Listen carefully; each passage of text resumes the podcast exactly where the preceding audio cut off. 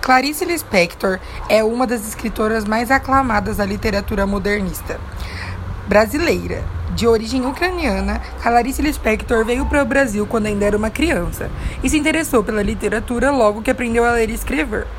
Seu estilo é marcado por características que dão novos temas e novos jeitos para a literatura nacional. Os textos dela colocam em foco o inconsciente.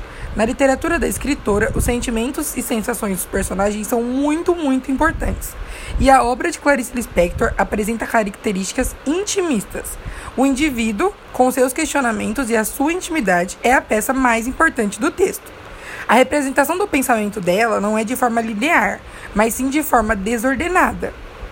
Resumidamente, é um texto muito expressivo, que apresenta características únicas da autora que nenhum outro artista conseguiu imitar ou chegar perto de seus textos.